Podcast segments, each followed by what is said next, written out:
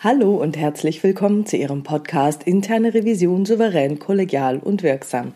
Hier ist Silvia Puhani und ich freue mich, dass Sie jetzt wieder dabei sind. In letzter Zeit ist mir wieder bewusst geworden, dass wir als Revisoren im Umgang mit unseren Revisionspartnern über die Fähigkeit verfügen sollten, flexibel zu agieren. Hart in der Sache, freundlich im Ton trifft es schon ganz gut, reicht aber meiner Meinung nach noch nicht ganz aus. Dabei ist es wirklich schon schwierig, hart in der Sache und freundlich im Ton in der Prüfungspraxis umzusetzen. Daher möchte ich zunächst einmal diese natürliche Entwicklung darstellen, die ein Revisionseinsteiger im Laufe der Zeit durchlebt. Revisionseinsteiger sind üblicherweise erst einmal stark verunsichert. Sie agieren in Gesprächen eher vorsichtig, oft zu vorsichtig. Es gelingt ihnen natürlicherweise noch nicht sattelfest zu argumentieren. Sie sind ja auch noch in der Einarbeitung. Aufgrund der Fülle der Themen ist das oft auch noch eine fachliche Einarbeitung. Daher fällt es ihnen in der Regel schwer, Sachverhalte zu beurteilen und den Revisionspartner mit diesen zu konfrontieren, wenn es der Fall sein muss. Mit zunehmender fachlicher und revisorischer Kompetenz gewinnen die Revisoren dann die Fähigkeit, in ihren Prüfungen Sachverhalte zu beurteilen. Sie fühlen sich fachlich sicher genug, um den Revisionspartner zu konfrontieren. Das alles passiert ja in der Annahme, wenn man es dem anderen nur sagt, wird der dann auch was verändern. So reagieren Menschen aber nicht. Ich habe ja erst kürzlich einen Podcast zum Feedback-Sandwich aus Arsen gemacht. Folge 205. Hören Sie da unbedingt nochmal rein. Was passiert also? Der fortgeschrittene Revisor ist sich seiner Sache so richtig sicher. Er fühlt sich im Recht. Ja, er ist davon überzeugt, Recht zu haben. Und weil er davon überzeugt ist, dass er Recht hat, führt er sich entsprechend auf.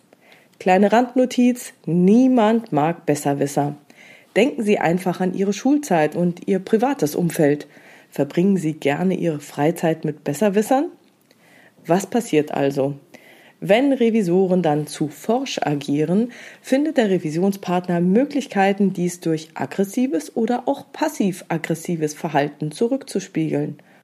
Leider hat das oft den nachteiligen Effekt, dass der fortgeschrittene Revisor, der sich ja so im Recht fühlt, in diese menschlich so verständliche Eskalationsspirale einsteigt. Und das hat dann wiederum zur Konsequenz, dass dies der Arbeitsbeziehung zwischen Revisor und Revisionspartner deutlich schadet. Ziel ist ja eine gute und eine belastbare Arbeitsbeziehung. Und die erreicht man nicht, wenn man als Besserwisser auftritt. Leider schaffen viele fortgeschrittene Revisoren diesen nächsten Schritt zum Revisionsprofi nicht. Was zeichnet also einen Revisionsprofi aus? Ein Revisionsprofi weiß, dass er nur gemeinsam mit dem Revisionspartner etwas erreichen kann. Ein Revisionsprofi ist in der Lage, sowohl eine gute und belastbare Arbeitsbeziehung mit dem Revisionspartner aufrechtzuerhalten und gleichzeitig unausweichliche Dialoge mit ihm zu führen und auch Tacheles zu reden. Und nur wenn der Revisionspartner durch diese Kommunikation tatsächlich bereit ist, etwas zu verändern, kann sich diese Veränderung zum Wohle des Unternehmens auswirken. Ein Revisionsprofi ist also in der Lage, so zu kommunizieren, dass der Revisionspartner sich nicht vor den Kopf gestoßen fühlt, sondern für sich selbst die Erkenntnis gewinnt, dass es wirklich gut wäre, etwas zu verändern. Und dazu muss man wirklich ein Profi sein, denn wir dürfen nicht vergessen, dass nicht immer alles nach dem Motto piep, piep, piep, wir haben uns alle lieb läuft. Nein, wir Revisoren haben ja die Aufgabe zu prüfen und zu beurteilen. Vielleicht auch manchmal die Schuldfrage zu klären, wenn es notwendig ist. Wir müssen Sanktionen einleiten, wir müssen ungeliebte Maßnahmen im Zweifel durchsetzen. Wir müssen auf alle Fälle Unangenehmes ansprechen, konfrontative Dialoge führen können und manchmal auch unser Vetorecht ausüben. Gleichzeitig sollen wir Revisoren aber auch mit dem Revisionspartner vertrauensvoll und kooperativ zusammenarbeiten, als erster Ansprechpartner dienen, vorab gefragt oder informiert werden. Ja, wir wollen auch zeitnah informiert werden und wir haben das Ziel, dieser erste Berater im Haus zu sein. Naja, und wir wollen auch noch Synergieeffekte heben und Veränderungen bewirken. So, und wie schafft man jetzt diesen letzten Schritt? Weil das sind ja zwei widersprüchliche Dinge. Ich soll hart sein und ich soll wieder weich sein und kooperieren können. Nun, es hilft, wenn man eine Ambivalenz als solche erkennt und diese auch akzeptiert. Wir sollen wirklich beides tun.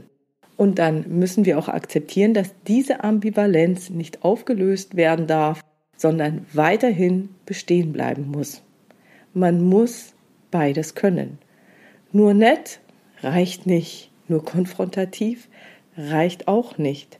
Und als Besserwisser bewege ich mich dann nur auf einer Seite der Ambivalenz. Dann bin ich nur zickig. Und deswegen ist es sehr nachvollziehbar, dass der Revisionspartner auf so eine Revision wenig Lust hat, sich bedroht fühlt und massiv dagegen hält. So, was kann also getan werden? Wie schaffe ich diesen Schritt zum Revisionsprofi? Hier ein paar Tipps. Fokussieren Sie Ihre Revisionsaktivitäten auf das höhere Ziel, die Veränderung im Unternehmen bewirken zu wollen. Und damit auch auf das Ziel, von Ihrer Seite aus die Wahrscheinlichkeit für gelingende Gespräche und erfolgreiche Prüfungsprozesse zu erhöhen. Reflektieren Sie Ihre eigenen Verhaltensweisen und Ihre Kommunikation in Bezug darauf, ob sie in jeder Situation tatsächlich zieldienlich ist. Lesen Sie mein Buch Erfolgreiche Prüfungsprozesse in der internen Revision und hören Sie und abonnieren Sie diesen Podcast. Ja, und wer die Abkürzung nehmen will, der kann sich gerne bei mir coachen lassen. So haben Sie dann die Möglichkeit, von meinen zahlreichen Weiterbildungen und meiner jahrelangen Praxiserfahrung unmittelbar für Ihre Situation zu profitieren. Ich wünsche Ihnen auf alle Fälle viel, viel Erfolg dabei, Ihre nächsten Schritte zu gehen und freue mich über viele Revisionsprofis in der internen Revision. Denn das macht die Arbeit für uns alle viel einfacher. So finden wir leichter neue Mitarbeiter und haben es auch einfacher mit neuen Revisionspartnern, die ihr schlechtes Bild von Nicht-Revisionsprofis auf uns übertragen würden. Also je mehr Revisionsprofis da sind, umso mehr positive Erfahrungen haben die Revisionspartner mit der internen Revision und umso leichter haben es wir alle.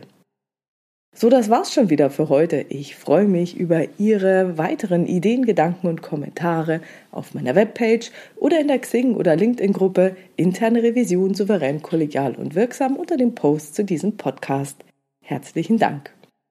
Wenn Sie eine Frage, Thema oder auch vielleicht einen Interviewpartner haben, den Sie gerne in diesem Podcast hätten, schreiben Sie mir doch per Mail an info@puhani.com oder nutzen eines der Kontaktformulare auf meiner Webpage www.puhani.com.